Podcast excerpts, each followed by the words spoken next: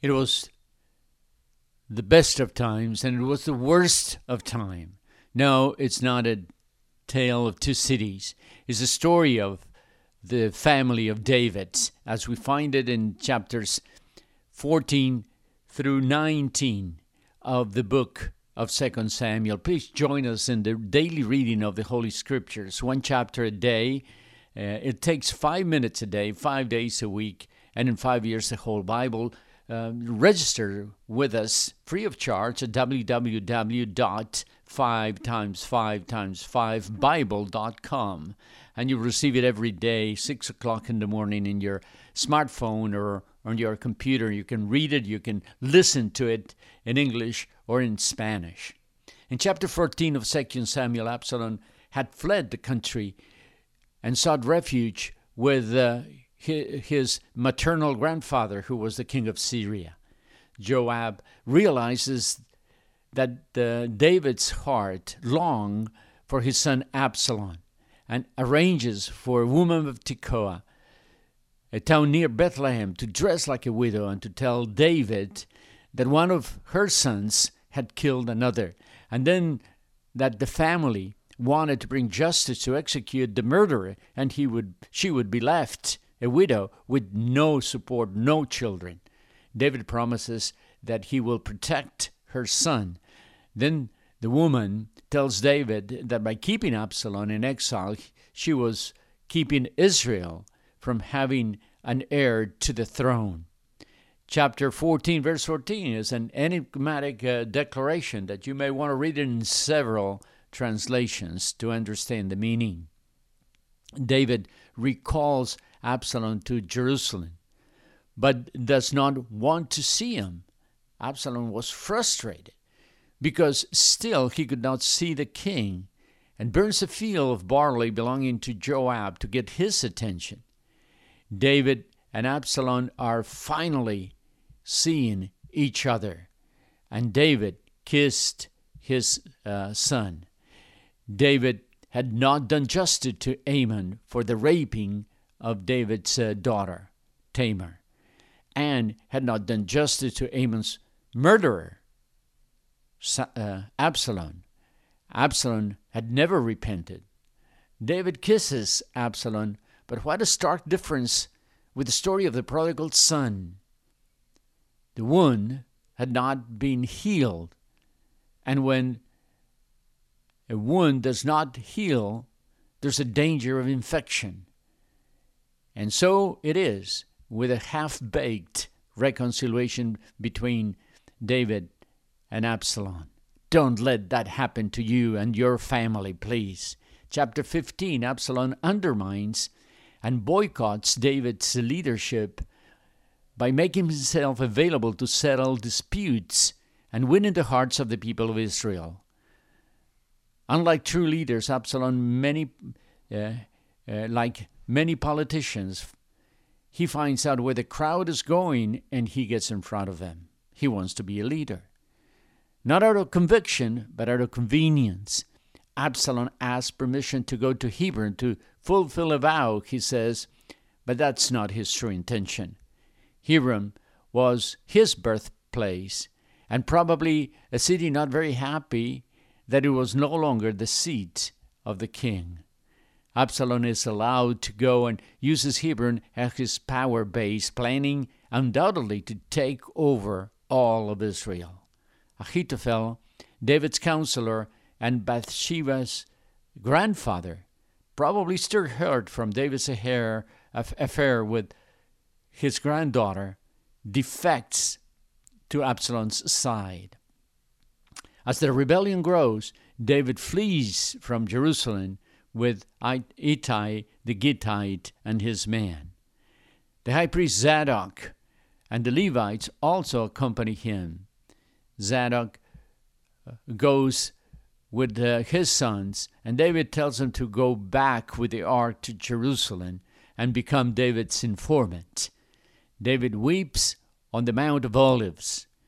Several centuries later, another rejected king, Jesus Christ, would also be cursed as he crossed the Kidron Valley and prayed with tears of blood in Gethsemane.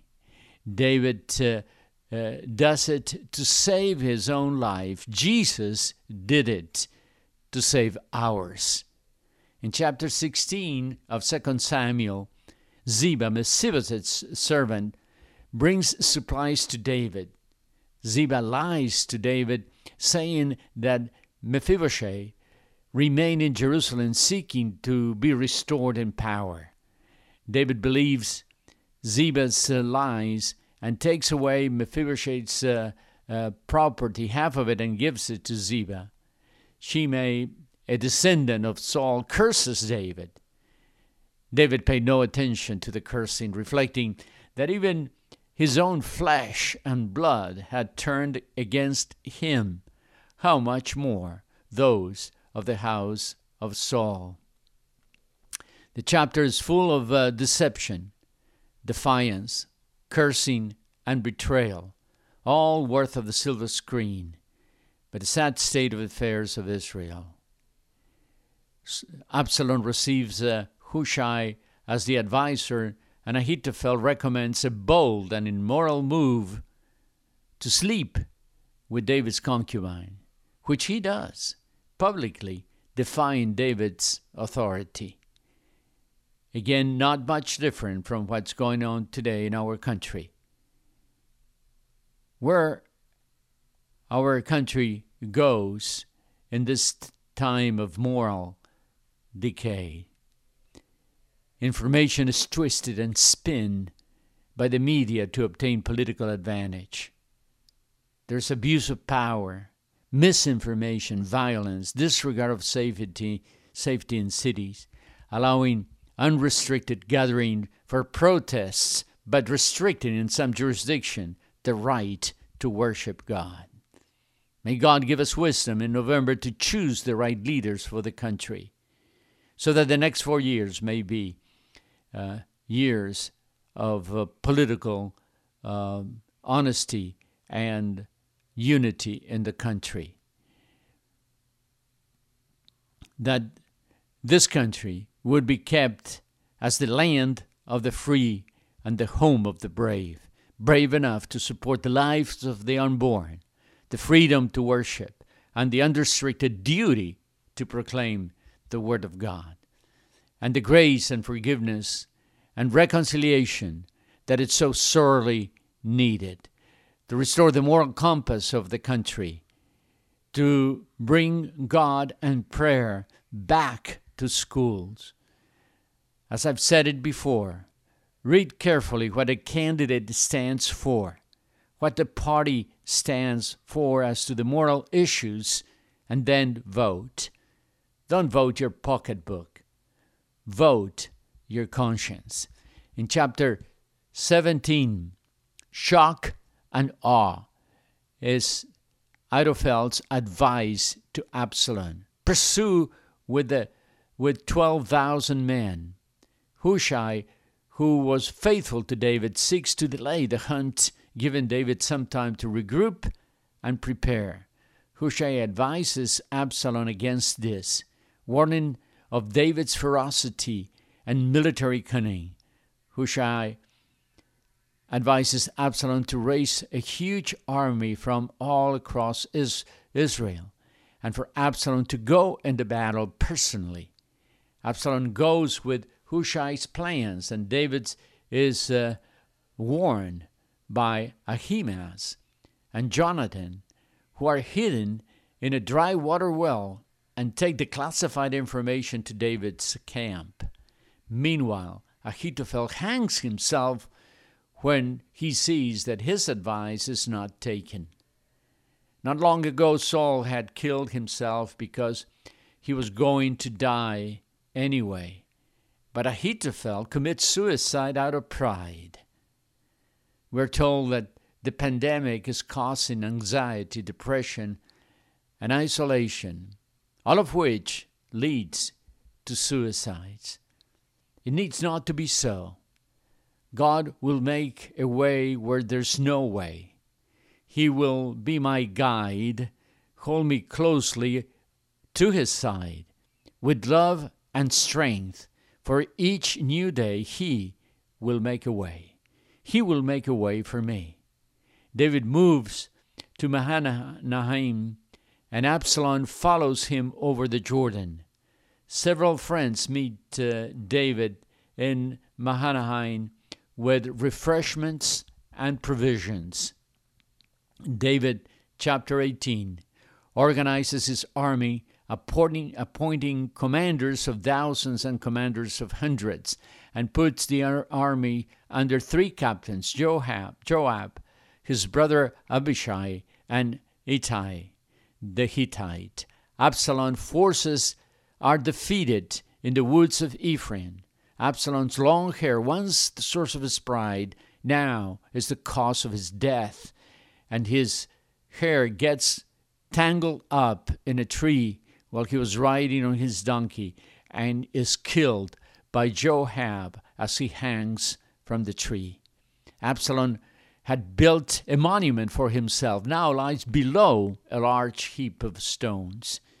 Victory indeed was bitter for David.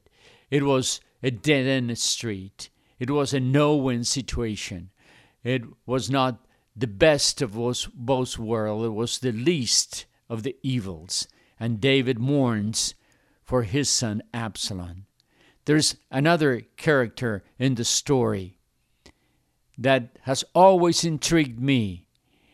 His name is ah-, Ahimaaz, a faithful servant. His father was a priest, and his brother took the ark of the presence of the Lord back to Jerusalem when David was fleeing to, uh, for fear of Absalom. He was a fast runner and a volunteer to take the bittersweet news to David. Joab knows that it would be a thankless job, but Ahimaaz, verse 23, he said, Come what may, I want to run. It's not about the reward. I just want to serve the king. I love his attitude, humble, faithful, and good at what he does. And he leaves uh, later than the other but arrives early. That's the type of servant God's still looking for. But before you can serve Him, you need to accept Him as your Lord and Savior. And if you've never done so, the worst of times could be the best of time for you if you just repent and trust Jesus as your own Lord and Savior. And let us know. Get on our page, communicate back with us. We'll love to hear from you. Five times five times five bible.com www dot five times five times five bible.com god bless you